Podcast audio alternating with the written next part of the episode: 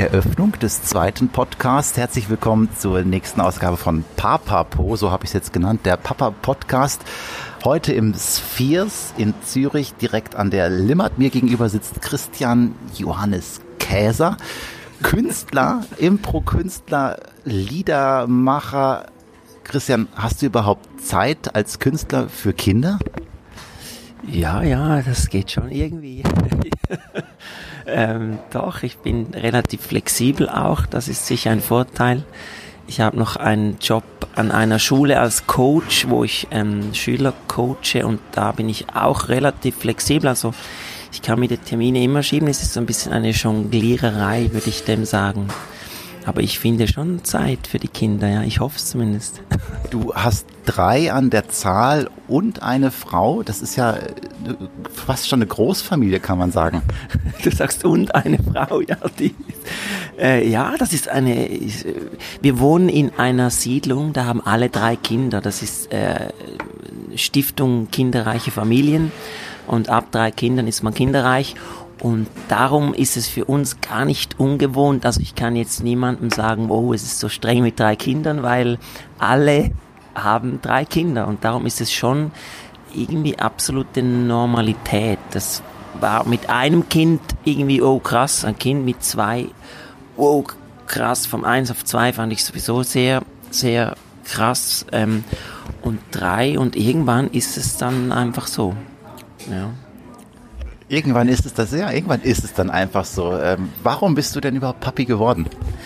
Ich wollte schon immer Kinder. Das war für mich eigentlich immer klar. Warum, weiß ich auch nicht. Aber es hat letztens mal ein Freund von mir gesagt. Ich habe das gar nicht mehr so genau gewusst. Aber er hat gesagt, ja, du hast doch immer gesagt. Also es gibt ja auch Leute, Männer, Frauen, die vielleicht mit 20 sagen, ja, ich weiß nicht so genau. Und für mich war klar, ich wusste einfach nicht wann und ich musste auch mal noch eine Frau finden, mit der ich dann Kinder machen kann. Und jetzt bin ich happy, dass das geklappt hat und jetzt habe ich drei. Ich wusste auch nicht, ob eins, zwei oder drei, das habe ich mir nie, äh, da hatte ich nie so ein klares Bild. Du hast jetzt zwei, zwei Jungs und zwei Mädels an deiner Seite sozusagen. Du hast gesagt, zwei Jungs und zwei Mädels. Genau, ja, die, ja genau, das ist äh, eine Tochter, die ist äh, sechs, die Malenka, dann der äh, Tamino ist, äh, der wird äh, fünf, ja, und der Frederik wird zwei, ja, und äh, meine Frau, die Yvonne, die ist, wie alt ist sie? 33, ja. Und äh, ja, das ist so meine, meine Familie. Jetzt hast du gerade schon von deinen Kindern gesprochen, dann kommen wir direkt zum Thema. Tamino, weiß ich, hat ein FCZ-Trikot. Stimmt das? Du sprichst ein Thema an. Ich bin ein großer Fußballfan und ähm, ich bin ja Fan vom FC St. Gallen. Und ich würde mir natürlich wünschen, dass ähm, meine Kinder auch mal FC St. Gallen Fans werden. Und du sprichst jetzt Tamino an, was interessant ist, was schon so die Gender-Frage aufwirft. Und die haben wir bei uns familienintern auch schon mal diskutiert.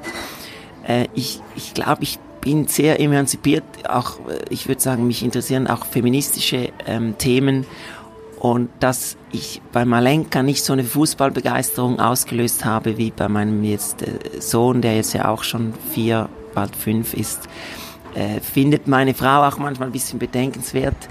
Vielleicht ist es auch das Umfeld und er ist tatsächlich FCZ-Fan, weil ja gut seine äh, gute Freundin von meiner Frau, die ist Hardcore FCZ-Fan und die habt ihm natürlich ein Shirt geschenkt und er war schon mal im Stadion, da hat zwar der FC St. Gallen auch gespielt, aber irgendwie war da Zürich präsenter und ähm, meine Frau ist auch noch mitschuldig, die war mit ihm mal im FCZ-Museum und die sind wahnsinnig nett da, leider. Und die haben ihm auch so Stickers geschenkt und er hat das äh, sehr genossen. FC Zürich-Fan, ja, ist ja auch ähm, tatsächlich mein Favoritenverein in Zürich. Man muss sich ja einen Verein suchen. Das ist leider so passiert. Ich kann ja auch nichts dafür. Äh, aber du hast jetzt gerade schon von deiner Frau gesprochen, dass sie auch mit deinen Kindern ganz viel macht und du machst ganz viel mit deinen Kindern. Wie teilt ihr euch denn so auf? Habt ihr da äh, ein festes Reglement oder seid ihr, ja, wie macht ihr das? Also es, meine Frau arbeitet 50 Prozent. Das heißt, es sind zwei Tage fix die Woche und ein Tag ist so ein bisschen ähm, alle zwei Wochen so ungefähr. Und in diesen zwei Tagen sind die Kinder ähm, auch äh, in der Krippe. Also sie sind zwei Tage in der Krippe und natürlich Hort. Das fängt ja dann jetzt mit der Kindergartenschule, ist es dann der Hort, also wo sie Mittag essen und am Nachmittag betreut sind. Und an diesen Tagen arbeite ich halt auch so viel, wie es irgendwie geht. Und dann habe ich es jeweils am Freitag, aber auch nicht immer, wenn meine Frau ähm, nicht arbeitet, dann machen wir oft auch zusammen etwas. Und dann halt an so Randzeiten, wenn jetzt meine Frau irgendwas hat oder so. Also ich habe sie eigentlich fix nur einmal alle zwei Wochen. Ähm, und wir, ich würde aber sagen, wir sind doch wahrscheinlich mehr als andere Familien noch auch ähm, zu zweit, also zu fünft ähm, unterwegs, auch unter der Woche, wenn ich mal so ähm, Randzeiten. Dafür bin ich dann aber abends auch ab und zu weg. Heute kommst du jetzt gerade vom Zahnarzt und wirst gleich weiter huschen, um die Jungs aus der, aus der Krippe zu holen oder aus dem Kindergarten? Äh, nee, ja, die Jungs aus der, aus der Krippe. Der Tamino kommt jetzt dann äh, im August in den Kindergarten. Genau, das ist immer mein Job, äh, Krippe äh, bringen und holen eigentlich, aber das hat auch damit zu tun, weil ich ein bisschen später dann äh, arbeiten muss und äh, darum hole ich dann jetzt die Jungs von der Krippe und die Malenka kommt vom Hort, da muss ich dann zu Hause sein, die kann schon eigenständig vom Hort nach Hause. Äh, ich muss dann aber da sein und vorher noch was einkaufen, bis vielleicht ähm, Nachtessen kochen und das ist jetzt so mein Job dann heute, ja. Klingt nach einer großen, trotzdem nach einer großen Challenge, auch wenn ihr relativ klare so, so Tage irgendwie habt. Äh, gibt es da Konflikte? Ja, die gibt es, ja. Ähm, manchmal ist es so, zum Beispiel, ich habe einen Auftritt, dann schreibe ich das in die Agenda. Wir haben eine elektronische Agenda, das war irgendwann mal klar. Und dann steht da sechs und dann sagt der Veranstalter, ja, du müsstest aber schon um vier da sein, weil wir müssen noch irgendwie das und das. Und dann merke ich, wow, Katastrophe, ich habe niemanden, ich müsste ja eigentlich die Kids von der Krippe abholen. Und das gibt dann einen Konflikt, weil meine Frau sagt, ja, du hast das nicht in der Agenda geschrieben. So verstehe ich ja dann irgendwie auch. Und dann müssen wir schauen. Problem ist sicher, dass unsere Eltern sind relativ weit weg. Also wir haben Großeltern nicht in der Nähe. Das ist, glaube ich, sowieso ein jetzt ein Problem von einigen Leuten, die ich kenne, die in die Stadt gezogen sind und eben die Großeltern nicht so nah haben. Und dann schauen wir aber, es, äh, meistens sind es auch Freunde, jetzt Freundinnen von Yvonne oder so, oder auch die Nachbarn, die vielleicht bei so Übergangszeiten mal kurz schauen können. Dann kriegen wir das hin. Ja. Und Jetzt hast du gerade, wenn dann mal Sex im Kalender steht, steht bei euch, ihr habt einen Kalender, steht da auch manchmal dann so äh, Sex drin oder irgendwie Partnerzeit. Das ist ja, habt ihr, habt ihr noch Zeit zu zweit oder seid ihr einfach immer zu fünft oder am Arbeiten? Also ich kann, geplanten Sex kann ich durchaus empfehlen. Das äh, haben wir mal ausprobiert. Im Moment machen wir es nicht, aber tatsächlich, wenn man sagt, äh, und ich fand es am Anfang total doof. Meine Frau ist Psychologin und die kam mit dieser Idee, die hat das irgendwie, keine Ahnung, in einem, in einer Fortbildung oder so gelernt. Aber es ist auch noch interessant. Also es hat auch was Prickelndes, dass man sagt, heute Abend und so. Und dann macht man sich irgendwie frisch. Also es ist, ja, ähm, aber du, du kamst von sechs auf sechs. Und ähm, ja, da muss man schon schauen. Also dass das irgendwie, dass man da ein bisschen dran bleibt. Aber also ich glaube, das ist Einstellungssache. Also der Tag hat 24 Stunden, ja bei, also bei drei Kindern, da ist doch immer eins da und immer eins, eins wach. Hat man da wirklich noch Zeit, sich mal überhaupt jetzt einfach zu zweit auch zusammenzusetzen, zu unterhalten über Wünsche, über äh, Ziele, Träume?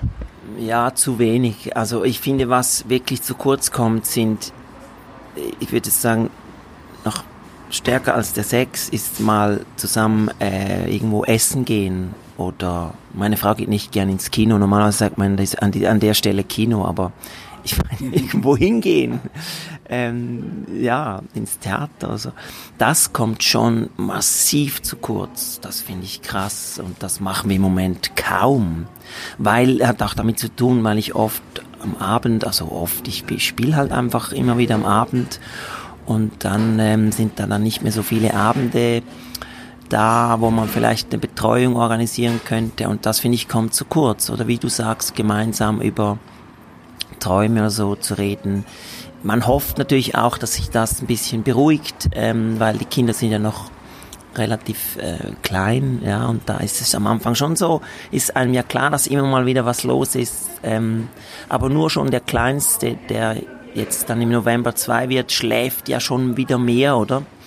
Und das Schlafen zum Beispiel, das, äh, du hast ja noch bisschen kleinere Tochter, ist auch nicht mehr so klein, aber das Schlafen, das verbessert sich ja schon ziemlich bald, ja. Ja, das, ja, das stimmt. Das äh, habe ich auch gemerkt, wobei sie jetzt gerade sehr mobil ist, auch im Schlaf und ich gefühlt am Morgen oder mitten in der Nacht auch sie immer wieder zurückrollen muss, damit ich mehr als 15 Zentimeter Platz am Rand habe. Sie schläft bei uns mit im Bett. ja, aber also der Frederik schläft auch noch ähm, bei uns eigentlich und ist aber langsam möchte man das so wieder ein bisschen ändern, dass er vielleicht ein eigenes Zimmer kriegt und es kann aber auch gut sein, dass die Kleinen, die, die ich sag die Kleinen, die, die Älteren, eben der Malenka oder Tamino, nachts vielleicht kommen und auch dann, da, dann gehe ich dann jeweils aufs Sofa und sie schlafen dann mit mir auf dem Sofa oder so. Das kommt natürlich schon vor. Wenn du dich als Vater beschreiben würdest in, in wenigen Worten, was bist du für ein Typ Vater? Äh, ui, was bin ich für ein Typ? So ganz spontan. Äh, Freestyler, also einfach mal schauen, was kommt und dann irgendwie machen, so was halt gerade da ist. Und ähm, ja, ich, gut, ich bin auch Improvisateur. Das mache ich auch gerne mit den Kids, das einfach mal schauen, was passiert.